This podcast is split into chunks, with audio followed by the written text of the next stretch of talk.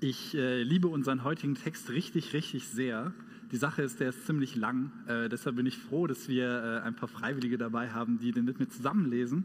Deshalb lehnt euch jetzt zurück, genießt diesen Text, nehmt ihn auf. Ich finde ihn ganz klasse. Also es ist so eine Mischung aus Bibelgeschichte, so ein bisschen eine Gruselgeschichte. Ich finde es mega spannend.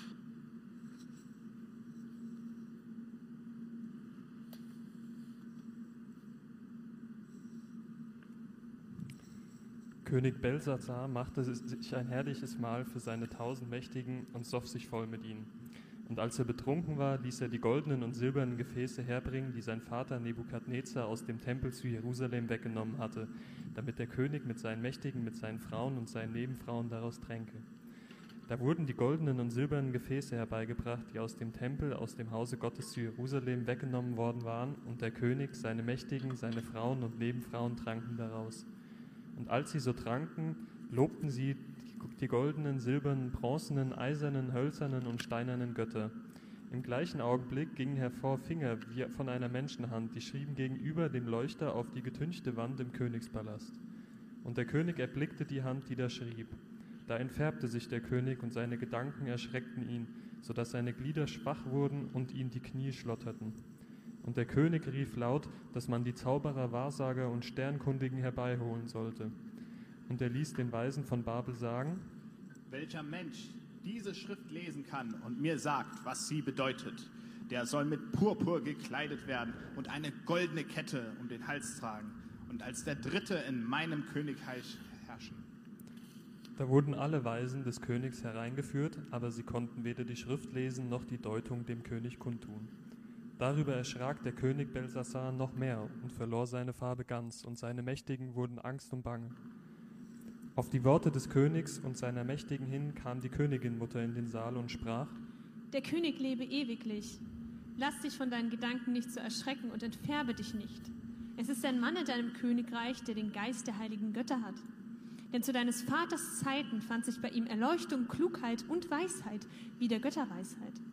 Und dein Vater, der König Nebukadnezar, setzte ihn über die Zeichendeuter, Zauberer, Wahrsager und Sternkundigen. Dein eigener Vater, o König, weil ein überragender Geist bei ihm gefunden wurde. Dazu Verstand und Klugheit, Träume zu deuten, dunkle Rätsel zu erraten und Verschlungenes aufzulösen. Das ist Daniel. So rufe man nun Daniel, der wird sagen, was es bedeutet. Da wurde Daniel vor den König geführt. Und der König sprach zu Daniel, Bist du Daniel, einer der Gefangenen aus Juda, die der König, mein Vater, aus Juda hergebracht hat? Ich habe von dir sagen hören, dass du den Geist der Götter habest und Erleuchtung, Verstand und überragende Weisheit bei dir zu finden sei. Nun habe ich vor mich rufen lassen die Weisen und Zauberer, damit sie mir diese Schrift lesen und kundtun sollen, was sie bedeutet. Aber sie können mir nicht sagen, was das alles bedeutet. Von dir aber höre ich, dass du zu Deutungen, dass du Deutungen zu geben und Verschlungenes aufzulösen vermagst. Kannst du nun die Schrift lesen und mir sagen, was sie bedeutet? So sollst du mit Purpur gekleidet werden und eine goldene Kette um deinen Hals tragen und als der Dritte in meinem Königreich herrschen. Da fing Daniel an und sprach vor dem König, Behalte deine Gabe und gib dein Geschenk einem anderen. Ich will dennoch die Schrift dem König lesen und kundtun, was sie bedeutet. O König, Du hast dich gegen den Herrn des Himmels erhoben, und die Gefäße seines Hauses hat man vor dich bringen müssen. Und du, deine Mächtigen, deine Frauen und Nebenfrauen, ihr habt daraus getrunken. Dazu hast, die, hast du die silbernen, goldenen, bronzenen und eisernen, hölzernen und steinernen Götter gelobt, die weder sehen noch hören noch etwas wissen können. Den Gott aber, der deinen Odem und alle deine Wege in seiner Hand hat, den hast du nicht verehrt. Darum wurde von ihm diese Hand gesandt, und diese Schrift geschrieben. So aber lautet die Schrift, die dort geschrieben steht. Mene, Mene, Tekel, Upasim. Und sie bedeutet Mene. Das bedeutet, Gott hat dein Königtum gezählt und beendet. Tekel, das bedeutet, man hat dich auf der Waage gewogen und für zu leicht befunden. Und Peres, das bedeutet, dein Reich ist zerteilt und den Medern und Persern gegeben. Da befahl Belsazar, dass man Daniel mit Purpur kleiden sollte und ihm eine goldene Kette um den Hals geben, und er ließ von ihm verkünden, dass er der dritte Herrscher im Königreich sei. Aber in derselben Nacht wurde Belsazar, der König der Chaldäer, getötet. Das sind richtig, richtig schlechte Nachrichten, die da an der Wand stehen. Wir fühlen es mal nach. Was passiert da? Eine Hand schreibt Mene. Mene bedeutet äh, eigentlich so viel wie äh, gezählt. Dann Tekel.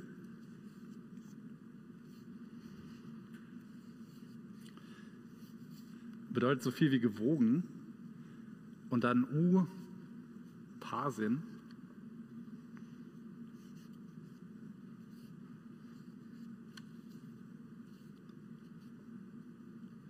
Bedeutet zerteilt. Ihr könnt es jetzt äh, wahrscheinlich gar nicht so gut lesen. Ähm, damals konnte das auch keiner. Ähm, und das Problem war nicht, dass niemand diese Sprache sprach oder dass niemand wusste, was da steht. Es konnte nur niemand was damit anfangen. Weil diese aramäischen Worte, die da stehen, die kennt der König. Er versteht die Worte, aber er kann sie nicht einordnen. Das Einzige, was schlimmer ist als eine schlechte Nachricht, ist eine schlechte Nachricht, mit der keiner was anfangen kann. Man weiß, irgendwas Schlimmes wird passieren, aber niemand weiß genau was. Kommt euch das bekannt vor? Schlechte Nachrichten? Ist euch sowas in letzter Zeit begegnet? Also mir schon. Ich kann ziemlich gut nachvollziehen, wie sich dieser König fühlt, wenn ich gerade zum Beispiel Nachrichten schaue. Da tauchen ganz viele Dinge auf, die ich auch nicht verstehe wo ich auch nicht weiß, warum passiert das, was soll ich damit anfangen. Und ganz ehrlich, da bekomme ich Angst, da bekomme ich auch das Gefühl, dass wir manchmal unter schlechten Vorzeichen stehen.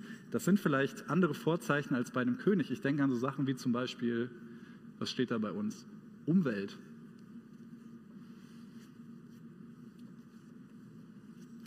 Oder Krieg,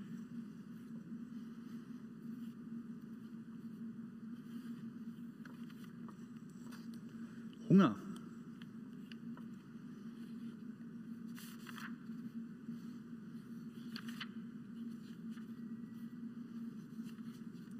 Alle möglichen Vorzeichen, die einem wirklich Angst machen können.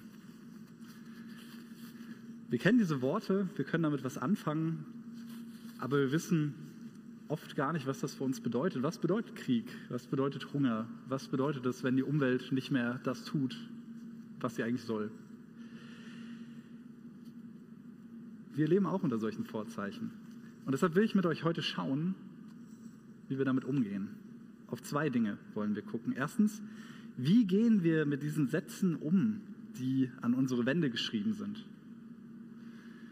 Und auch mit der Frage, was bei uns schief läuft, wollen wir uns auseinandersetzen. Schauen wir erstmal, wie wir mit diesen Sätzen überhaupt umgehen. Der König macht als erstes eigentlich was ganz Logisches, er erschreckt sich. Er erschreckt sich, weil eine Hand an seine Wand schreibt, die irgendwie nirgendwo dranhängt. Es ist eine geisterhafte Erscheinung, da erschreckt man sich. Er erschreckt sich aber zweimal. Beim zweiten Mal erschreckt er sich, weil er alle Wahrsager und Zeichendeuter geholt hat und keiner ihm sagen konnte, was das bedeutet. Der Text sagt da wortwörtlich, die Hüftgelenke lösten sich ihm und seine Knie schlugen aneinander. Also er klappt völlig zusammen vor Panik. Äh, er liegt da nieder vor Angst. Äh, also ich weiß nicht, ob es euch schon mal so umgehauen hat, aber der Kerl ist wirklich fertig. Und ich kann ihn gut verstehen. Wenn einfach was Schlimmes passiert oder wir eine schlechte Nachricht bekommen, gut, dann bekommt man manchmal Angst, dann wird man unruhig.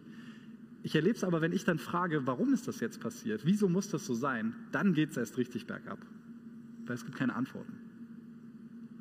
Wir kriegen keine Antworten auf dieses Warum.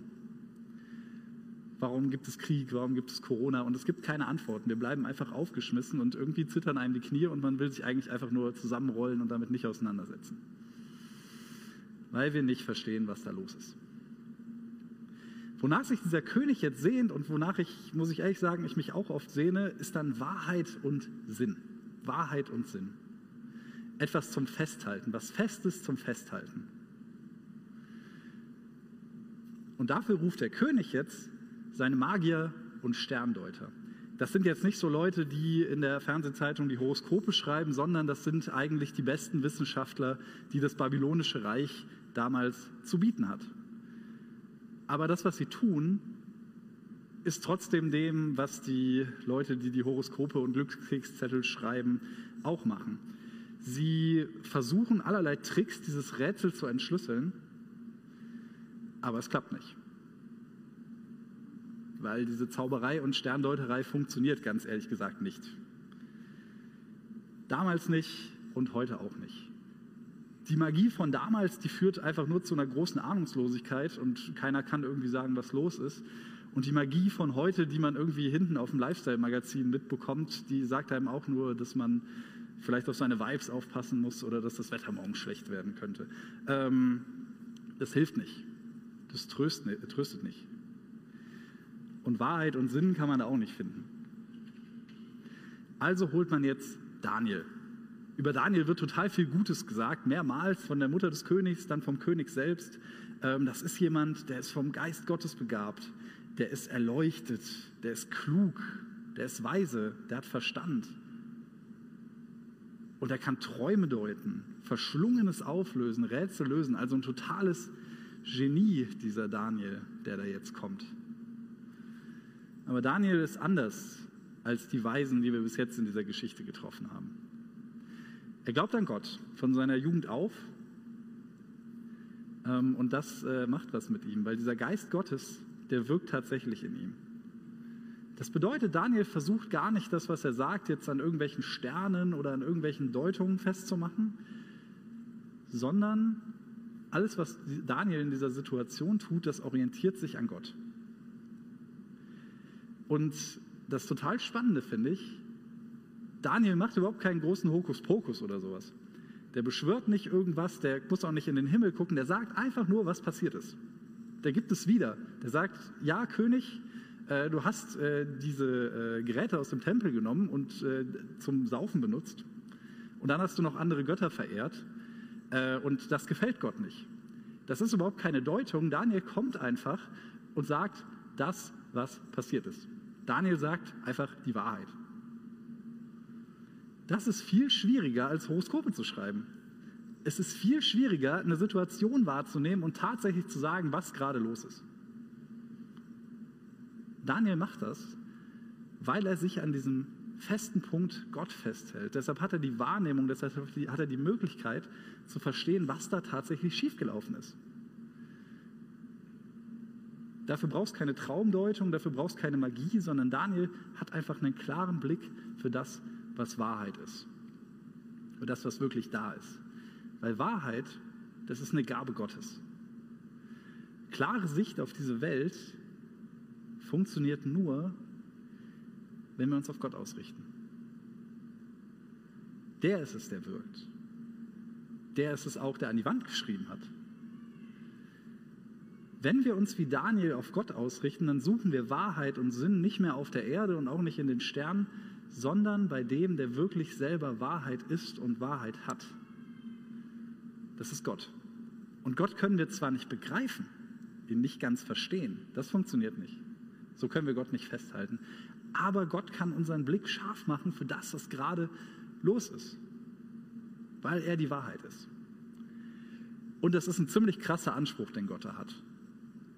Wenn Gott sagt, nur er hat die Wahrheit, dann kann man fragen, ja, aber es gibt ja viele Wahrheiten.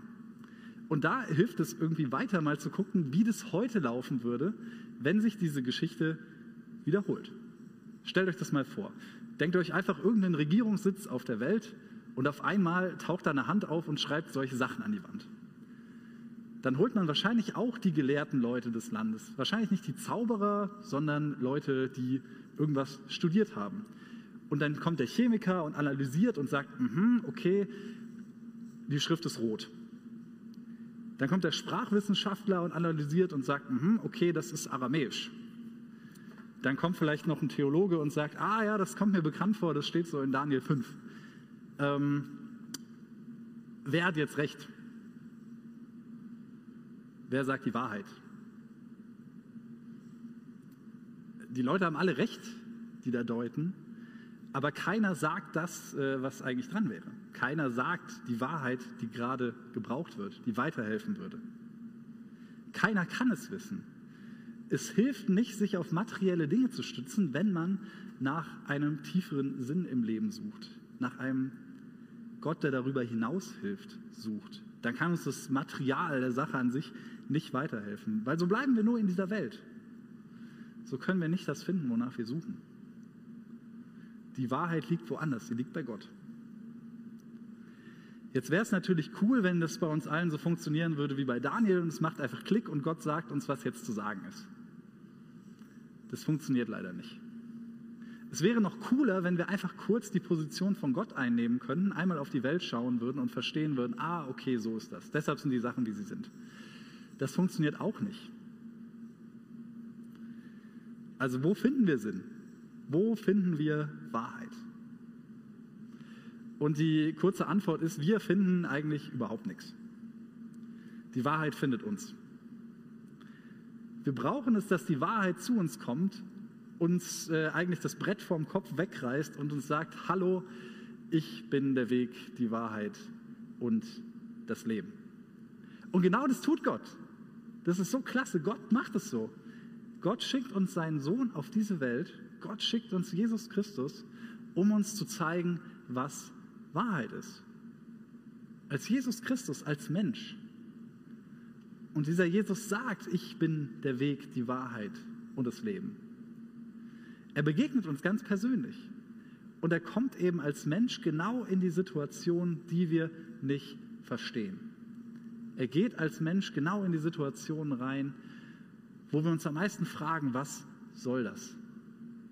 Jesus ging an Orte, wo keiner mehr wusste, was man sagen soll.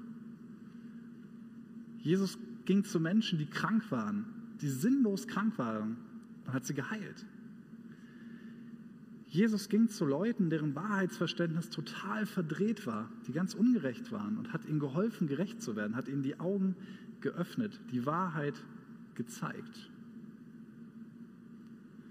Und auch heute kommt er zu denen, die verzweifelt fragen, warum ist das so? Zu uns. Und er nimmt dich mit. Denn diese Wahrheit, die Jesus uns sagt, die ist gar nicht so schwer. Diese Wahrheit, die Jesus uns zeigt, die Wahrheit, die er ist, ist die Wahrheit, dass Gott zu dir kommen möchte, in dein Leben rein, in diese Situation rein, wo du fragst, wo du nicht weiter weißt, wo du verzweifelt bist. Genau da will Jesus hin. Genau da will Gott hin. Das ist die Wahrheit. Jesus wünscht sich, ganz nah bei dir zu sein. Dass du bei ihm bist, dort Sinn findest, dort Wahrheit findest. Und dieser Sinn ist einfach bei ihm zu sein. Die Wahrheit ist, Jesus Christus ist Gott und er möchte bei dir sein. Es geht um Beziehung.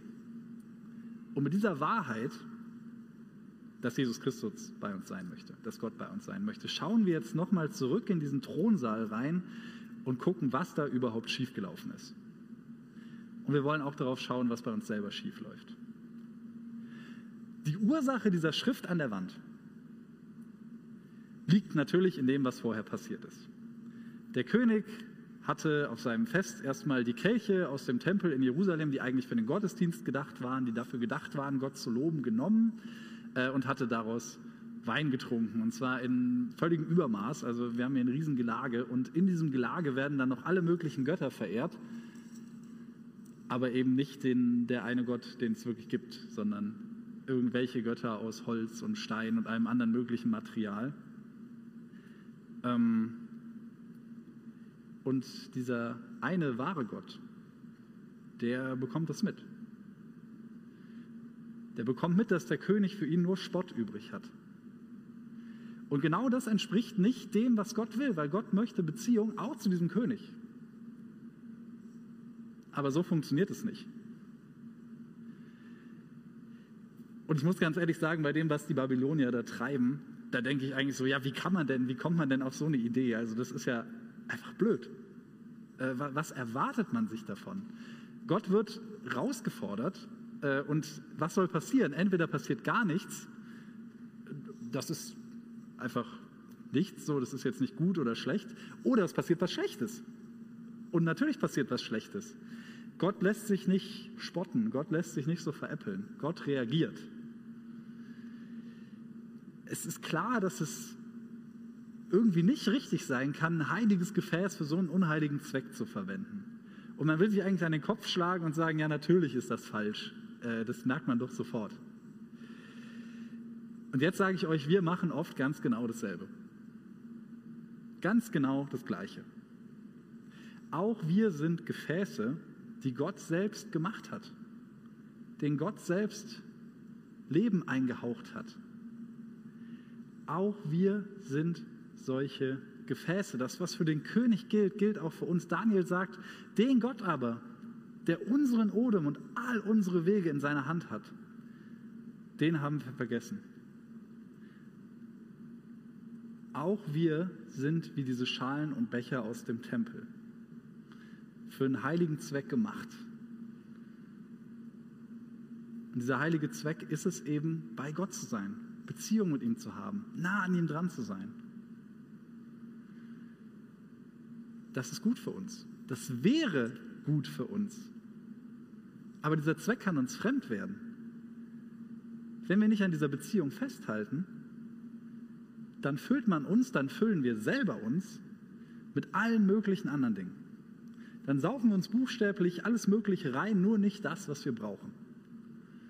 Und das wäre bei Jesus zu sein. Wir sind in der Gefahr, uns selber Zweck zu entfremden, genau wie dieser König das Material aus dem Tempel Zweck entfremdet.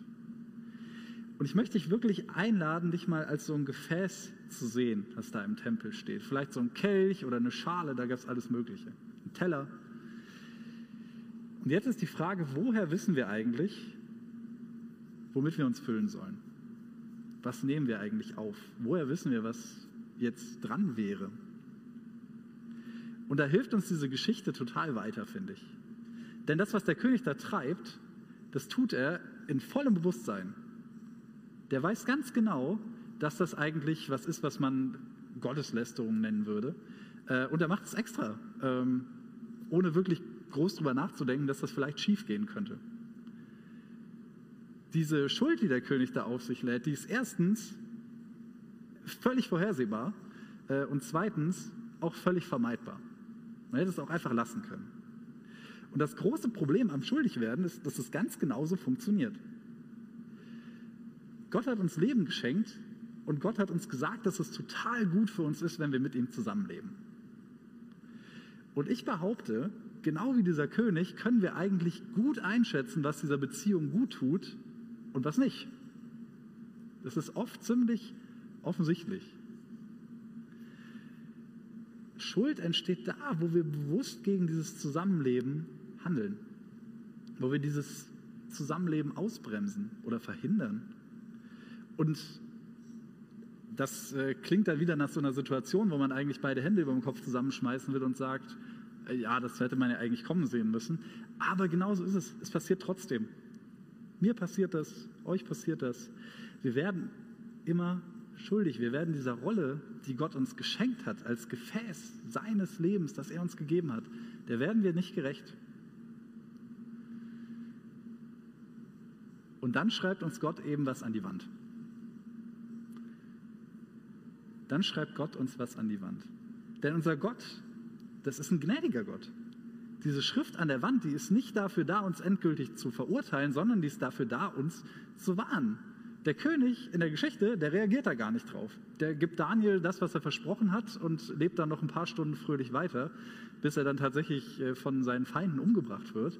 Ähm, aber er hat jetzt nicht gesagt, okay, vielleicht sollte ich mich mit diesem Gott nochmal auseinandersetzen, der da offensichtlich ein Wunder getan hat. Äh, der setzt sich nicht damit auseinander. Ähm, und jetzt ist die Frage, wie reagierst du auf das, was an diesen Wänden steht? Reagierst du darauf? Änderst du was an diesen Situationen? Tust du was dafür, dass sich diese Situationen verändern? Oder nicht? Gott liegt etwas daran, dass wir uns verändern. Deshalb wirkt er an uns.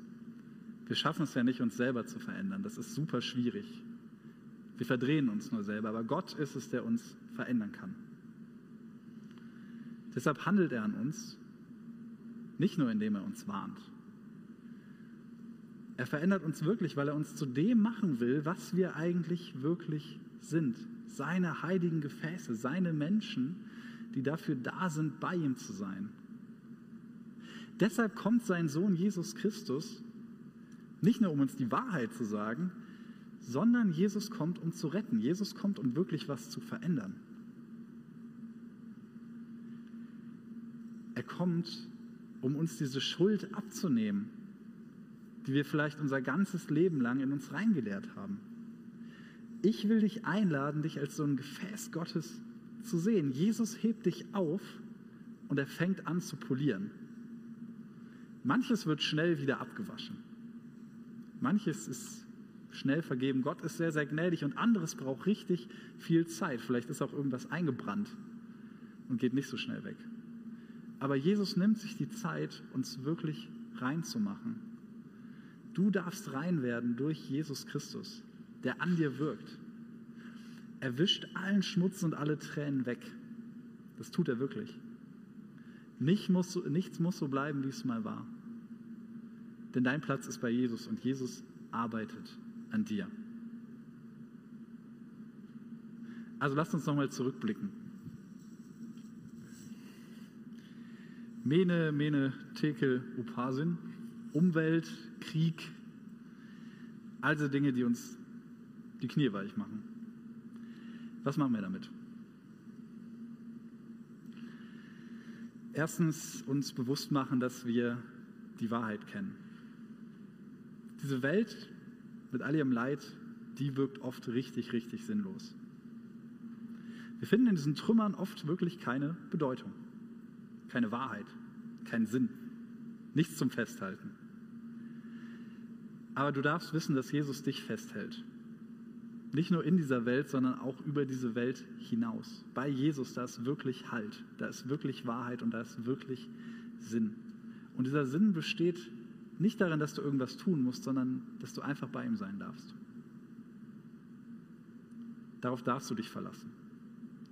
Auch in Angst, auch im Knieschlottern darfst du dich darauf verlassen, Jesus hält dich fest.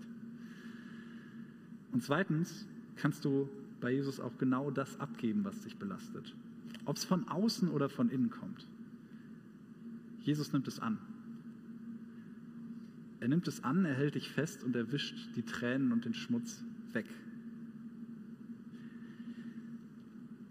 Wir dürfen uns darauf verlassen, dass diese Krisen, diese Herrscher, diese Katastrophen unserer Welt irgendwann ein Ende nehmen. Die sind vergänglich. Aber es gibt den einen, der nicht vergänglich ist und der steht über diesen Dingen. Und das ist Jesus. Auf den dürfen wir uns verlassen. Ich bete. Jesus, hab Dank, dass du größer bist als unsere Angst, dass du größer bist als unser Versagen, dass du größer bist als unsere Not. Ich danke dir, dass du uns deine Vergebung schenkst, uns immer wieder annimmst, unsere Tränen wegwischst und uns auch trägst durch Zeiten, die wir nicht verstehen. Amen.